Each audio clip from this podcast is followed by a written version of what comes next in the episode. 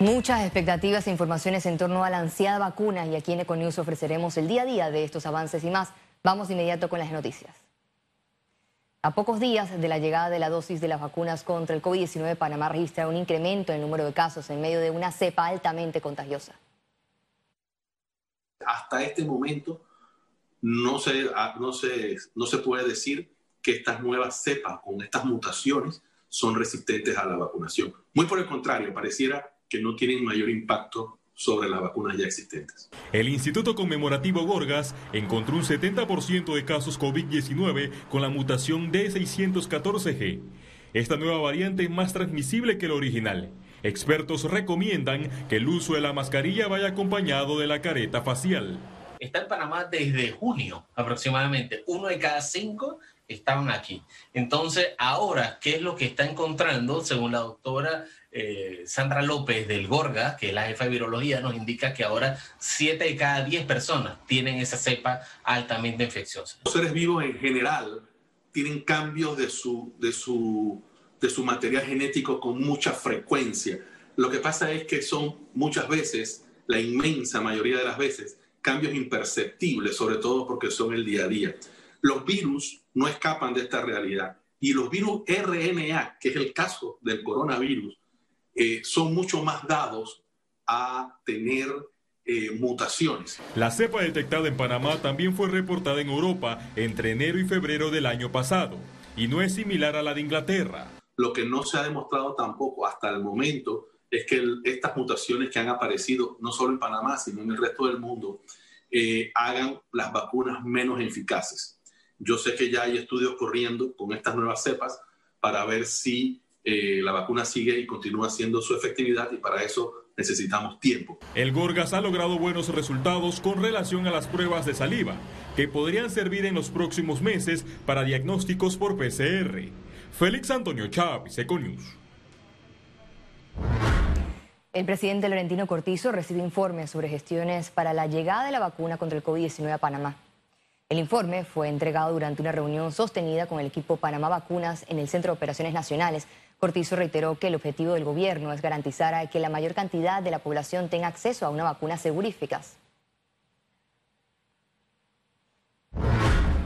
El COVID-19 sigue causando estragos en el mundo. Ahora veamos cuáles son los países del continente americano con mayor tasa de mortalidad por cada millón de habitantes, según el sitio estadístico, estadístico a huevo Indata. Hasta el 10 de enero, Panamá registra una tasa de mortalidad de 11,36 por cada millón de habitantes a causa del COVID-19, superando la mortalidad promedio para la región de las Américas, en un panorama que se refleja en los índices recogidos por el portal británico. En el ranking mundial, inmediatamente aparece en segundo lugar Colombia con 6,49, después Chile con 3,09, Paraguay 2,52 y Uruguay 2,30. La menor tasa se observó en República Dominicana con 0,28. Panamá acumula 4.500 muertes por COVID-19. Veamos en detalle las cifras del MINSA. 281.353 casos acumulados de COVID-19. 2.157 sumaron los nuevos casos positivos por coronavirus. 2.536 pacientes se encuentran hospitalizados, 224 en cuidados intensivos y 2.312 en sala.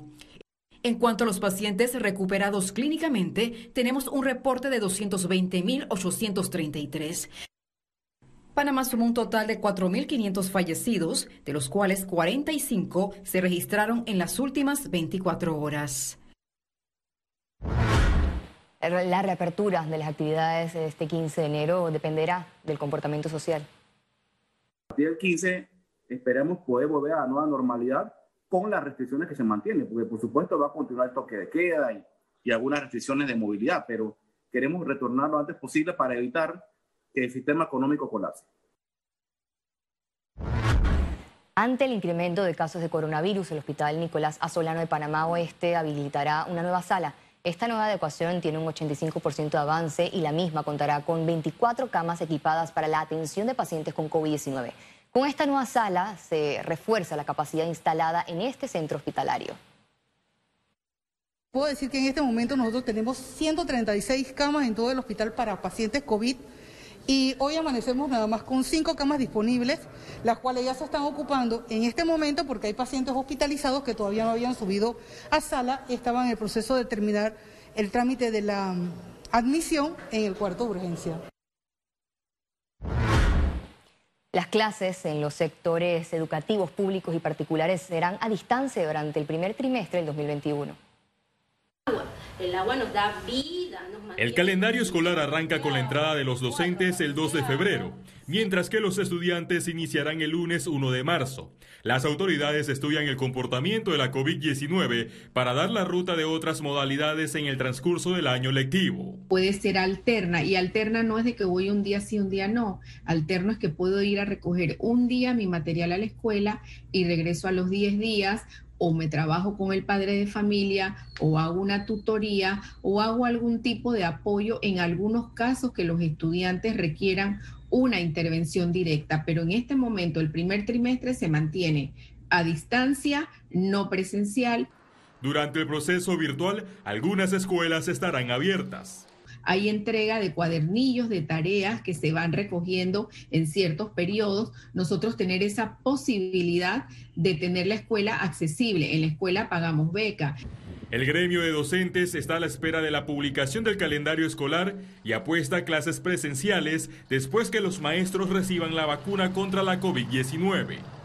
Nos parece eh, la decisión eh, atinada, aunque nosotros éramos del criterio que fueran los dos primeros trimestres por lo menos. Los padres de familia exigen al Meduca la entrega de equipos tecnológicos y que el uso del uniforme no sea obligatorio. Nada en esta, eh, eh, ante el gobierno funciona que se le pida. Ellos deben planificar sacar los presupuestos para que estos dispositivos lleguen a los diferentes colegios. Datos del Centro de Investigación Educativa revelan que alrededor del 70% de la población estudiantil del sector oficial no cuenta con una computadora en casa. Félix Antonio Chávez, Econius. El Pleno Virtual de la Asamblea Nacional aprobó citar a la canciller Erika Moines, el ministro de Salud Luis Francisco Sucre y el ministro de Economía y Finanzas Héctor Alexander por el manejo de pandemia, trazabilidad y compras de vacuna contra el COVID-19. Cítese al ministro de Salud, a la ministra de Relaciones Exteriores y al ministro de Economía y Finanzas para que contesten el siguiente cuestionario. Uno, ¿por qué se implementaron las nuevas medidas de cuarentena establecidas en el decreto ejecutivo 1686 del 28 de diciembre de 2020? ¿Qué sustentó dicha decisión? Dos, ¿cómo funciona el sistema de trazabilidad que será utilizado? ¿Quién realiza el proceso? ¿Cuáles han sido los resultados y cómo se pueden hacer una trazabilidad más eficiente? Tres, ¿cuánto hemos adquirido en préstamo para enfrentar la pandemia? Por favor detallar el desglose del uso de los dineros de, a esta fecha. ¿Están negociando o tienen previstos préstamos adicionales? Cuatro, ¿cuántas vacunas ha comprado el Estado panameño? ¿A qué precio y a qué empresas? Economía. Distintos gremios eh, criticaron la extensión del control de precios. A continuación, sus observaciones. El control de precios regirá en Panamá por seis meses más. La medida causó desacuerdo.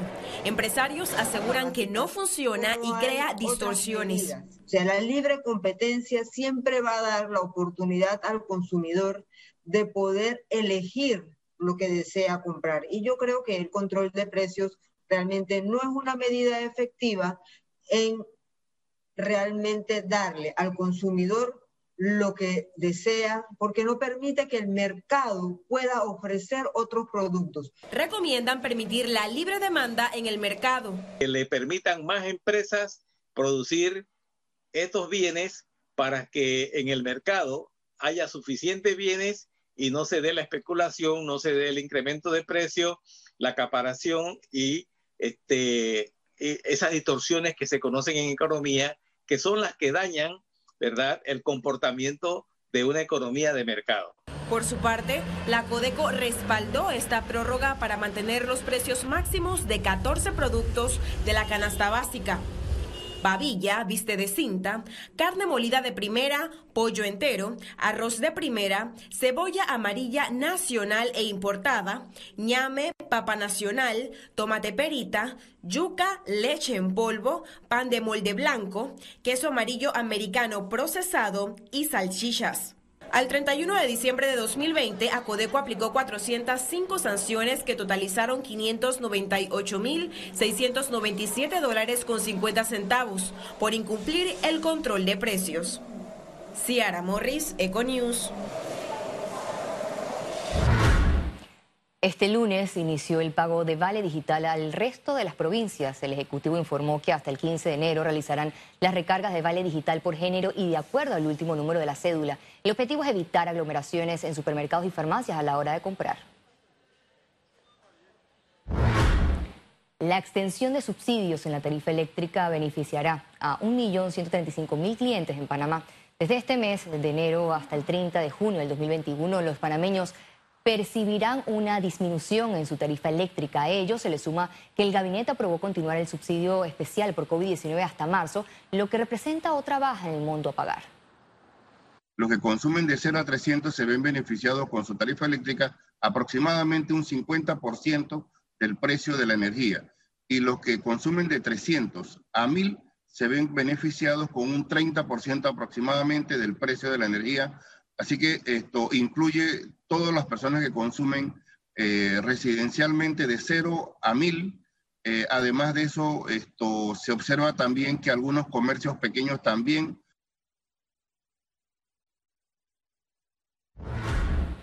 El sector asegurador continúa respaldando a sus clientes por pandemia. Cerraron 2020 con más de 41 mil millones de dólares desembolsados por reclamos de salud y vida. Estas cifras, como, pueden notar, han venido creciendo de forma potencial. Eh, inclusive en el mes de diciembre estamos muy preocupados porque la cifra ascendió a 10 millones de dólares, que es pues más de un 25% por arriba de lo que llevábamos en los meses, en estos 10 meses que hemos estado pues eh, amparando los reclamos por pandemia. La Asociación Panameña de Hoteles denunció que el Ministerio de Salud atrasa e incumple el pago de hoteles hospitales. En un comunicado, el gremio hotelero calificó de lamentable y vergonzoso el manejo del MINSA con ocho hoteles que albergan pacientes COVID-19 desde abril de 2020. La deuda supera los 8 millones de dólares. Critican que el último pago fue en junio del 2020 y que la promesa de otro pago en diciembre no fue cumplida. Les preocupa que por falta de ingresos no pueden cumplir con su recurso humano, mantenimiento y seguridad.